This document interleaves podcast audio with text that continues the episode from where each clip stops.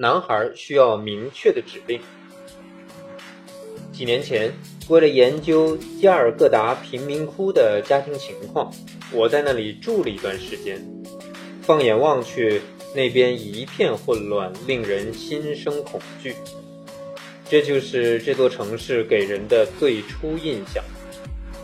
在那里，社会团伙比比皆是，邻里之间也是等级分明。但是，不管这些现象是好是坏，他们还是为人们的生活提供了一个组织结构。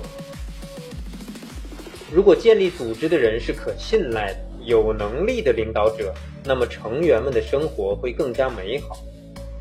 当你看到一群蛮横的男孩招摇过市时，你就可以得知，没有一个成年人组织来管理他们。男孩们拉帮结伙是为了生存。想得到一种归属感、安全感和等级感。男孩表现的异常暴躁，是为了掩饰他们的恐惧。如果有一个人是他们的老大，那么男孩们便会放松下来。但是老大一定不能是行为古怪的人，也不能动不动就惩罚他们。如果负责领导他们的人恃强凌弱，那么男孩的压力就会增大，会再次为了保护自己而做出过激的事情。如果老师或父母是和蔼可亲而且公正无私的，那么男孩就会停止所谓的大男子主义行为，继续自己的学业。这似乎就是男女之间的内在差异。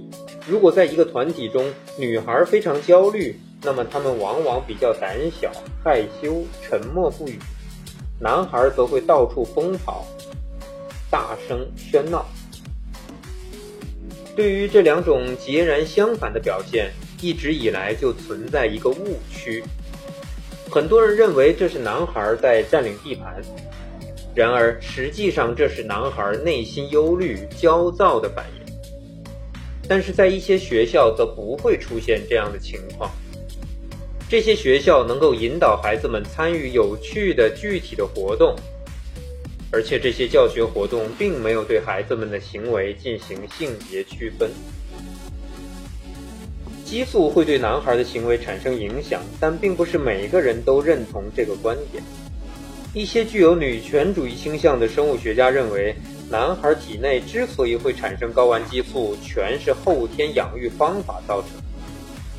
这话也有一定的道理。研究发现，如果男孩就读的学校环境不好，一片混乱，充满暴力，那么男孩体内的睾丸激素含量便会上升。